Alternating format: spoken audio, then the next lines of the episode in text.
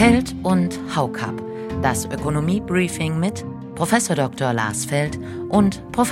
Dr. Justus Haukap. Ein Pioneer Original. Wenn die Amerikaner gesagt hätten, unser Beitrag zum Krieg, dass wir den Ölpreis kaputt machen, ja, sag ich mal so, äh, die, die haben schon genug Öl sozusagen, um da Einfluss auf den Preis zu nehmen. Beim Ölembargo kommt mir immer noch in der europäischen Diskussion zu kurz, auf der Finanzierungsseite anzusetzen. Also ich glaube, es wäre sehr, sehr wichtig, bei den Versicherungen der Tanker etwas zu tun. Ich würde denken, dass Putin ja relativ schnell sagen wird, gut, wir springen ein, wir versichern die jetzt, stehen sozusagen als Land dahinter. Die Frage der, des Risikos der Stagflation, also man muss nicht von einem Risiko der Stagflation reden, wir sind drin. Wir sind jetzt schon drin. Der kurze Einblick zur Einstimmung auf das, was heute folgt. Damit herzlich willkommen zu einer weiteren Ausgabe dieser Podcast-Reihe von The Pioneer. Mein Name ist Josie Müller. Ich bin die Redakteurin in Berlin.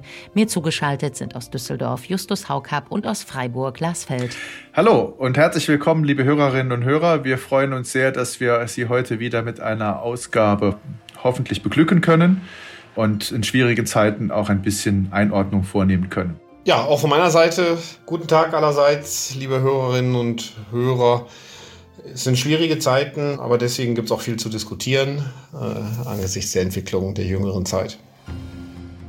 Also, so viel Entwicklung seit dem letzten Mal haben wir eigentlich im Grunde nicht, sondern äh, dass äh, die Bereitschaft der Bundesregierung in, im, im Ukraine-Krieg klarere Positionen zu beziehen, haben wir. Das bedeutet auch, dass im Hinblick auf Sanktionen weitere Schritte unternommen worden sind. Und ähm, ja, wir vor dem Hintergrund weiter diskutieren können, wie es wirtschaftlich äh, vorangeht. Genau, wir haben ja jetzt noch das ähm, Ölembargo vor der Tür.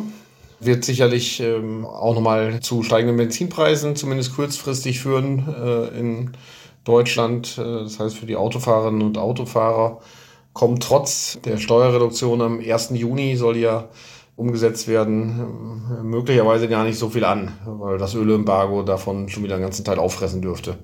Ja, das ist zu vermuten. Also das Entlastungspaket wird ein Stück weit entlasten, aber dann doch nicht so weit, wie sich manche erhoffen. Und letztendlich äh, muss man sagen, und sowohl der Bundeswirtschaftsminister als auch der Bundesfinanzminister haben das jetzt mehrfach in vielen Äußerungen gesagt, die Bevölkerung lässt sich nicht äh, schützen vor den Auswirkungen der Inflation insgesamt, aber insbesondere auch der Energiepreisentwicklung, die wir jetzt vor uns haben.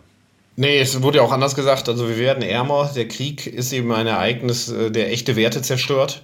Das trifft natürlich die Ukraine ganz, ganz besonders, ähm, aber in Teilen eben auch uns, weil das auch hier äh, Ressourcen knapp macht, die Dinge teurer werden und äh, dementsprechend ähm, einfach weniger zu verteilen ist.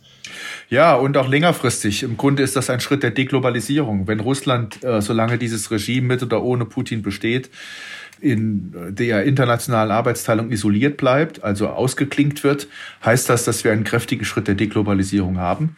Ähm, auch insofern, als es dann Länder gibt, die die Sanktionen gegen Russland mitmachen und mittragen und Länder, die das nicht machen. Das heißt, wir haben schon ja, den Schritt in Richtung einer Zweiteilung der globalen Wirtschaft damit unternommen, auch auf die mittlere und längere Sicht. Und äh, wenn Globalisierung Werte schafft, Einkommen generiert, dann sorgt Deglobalisierung dafür, dass wir schwächeres Wachstum haben werden in der nächsten Zeit. Genau, und diese Deglobalisierung wird ja sicherlich auch deswegen vorangetrieben, weil man doch erkennt, dass äh, die Lieferketten zerbrechlicher äh, sind, als man in der Vergangenheit gelernt hat. Es sind teilweise ja ganz unglaubliche Dinge, die mich zumindest äh, staunen lassen, muss ich sagen. Heute habe ich erfahren, dass Paletten wieder knapp werden. Und das liegt wohl nicht daran, dass das Holz so teuer ist. Das war schon mal ein Grund dafür, sondern jetzt, dass die Nägel knapp geworden sind. Weil so viele Nägel, war mir nicht bewusst, in der Ukraine produziert werden. Und man denkt, Nägel, meine Güte, das äh, ein viel einfacheres Produkt gibt es ja jetzt nicht als ein Nagel. Ja, und jetzt ähm, gibt es zu wenig Nägel und es gibt zu wenig Paletten und äh, die Logistik gerät ins Schwanken. Also das ist ja wirklich bemerkenswert, wie fragil das teilweise ist, so eine Lieferkette. Ja, das stimmt schon, aber hm, an der Stelle wäre ich froh, wir könnten das mit Gabriel Felbermeier diskutieren, weil es gibt natürlich auch Substitutionsprozesse und das haben wir ja auch während der Corona-Krise gesehen, da waren die Masken knapp und plötzlich hat ein T-Shirt-Hersteller Masken hergestellt und eine ordentliche Marge erzielt dabei. Also wir können manche Dinge leichter substituieren in der akuten Situation, andere nicht so leicht. Deglobalisierung heißt ja nicht zwingend, dass man aufgrund der Vulnerabilität der Lieferketten meint, man sollte Produktion und, und Wertschöpfungsschritte nach Deutschland zurückverlagern oder in die EU zurückverlagern, sondern das heißt einfach, dass man auch mehr Diversifikation benötigt und nicht nur abhängig sein darf von einem großen Lieferanten an einem bestimmten Standort. Ja. Ja, das heißt wahrscheinlich verschiedene Dinge. Diversifikation auf einer Seite kann aber auch heißen, dass Größenvorteile verloren gehen, Economies of Scale. Das heißt, das wird dann doch teurer. Ja. Man hat ja bisher nicht ähm, die Diversifizierung äh, aufgegeben, äh, weil man so gerne abhängig sein wollte, äh, sondern man hat das ja gemacht, weil es eben günstig äh, war, das zu tun, weil dann eben Größenvorteile besser ausgeschöpft werden konnten. Und wir werden sicherlich bei einer Reihe von Produkten auch doch eine verstärkte Lagerhaltung sehen, um gerade um kurzfristig ähm, Produktionsausfälle vermeiden zu können. Äh, aber Lagerhaltung kostet Geld. Ja, äh, kostet mhm. ganz praktisch Geld, weil man die Lager braucht und es bindet Kapital. Das ist jetzt momentan noch recht günstig, ja, äh, aber äh, das ist natürlich trotzdem äh, in der Summe etwas, was das Ganze teurer macht. Äh, die Produktion und das heißt also auch die Inflation, die jetzt ja durch Energiepreise und andere Dinge angetrieben wird, die will ganz so schnell dann nicht zurückgehen, wenn sich auch Produktionsprozesse allgemein verteuern. Das soll es an dieser Stelle gewesen sein und war natürlich nur der Beginn der Debatte um Finanz- und Geldpolitik, Wirtschaftsentwicklung und Sanktionskraft. Schlussendlich läuft es diesmal auf eine Einschätzung zur Stagflation hinaus und hier zeigen sich deutliche Unterschiede zur EZB. In ganzer Länge hören Sie diese Ausgabe als Teil unserer Pioneer-Familie. Ihre Unterstützung ermöglicht werbefreien, unabhängigen Journalismus.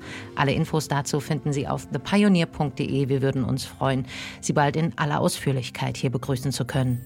Liebe Hörerinnen und Hörer, äh, ich wünsche Ihnen für den Rest dieses Sonntags gute Erholung und äh, lassen Sie sich äh, nicht zu sehr bedrücken durch die gegenwärtige Situation, die wir weltweit beobachten.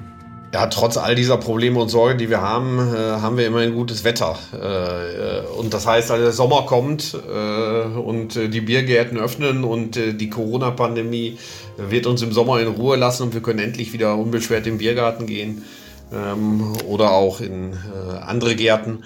Und ähm, von daher ähm, ist nicht alles schlecht, auch wenn es mal im Minimum sehr herausfordernd ist. Feld und Haukap. Das Ökonomie-Briefing mit Prof. Dr. Lars Feld und Prof. Dr. Justus Haukap. Ein Pioneer Original.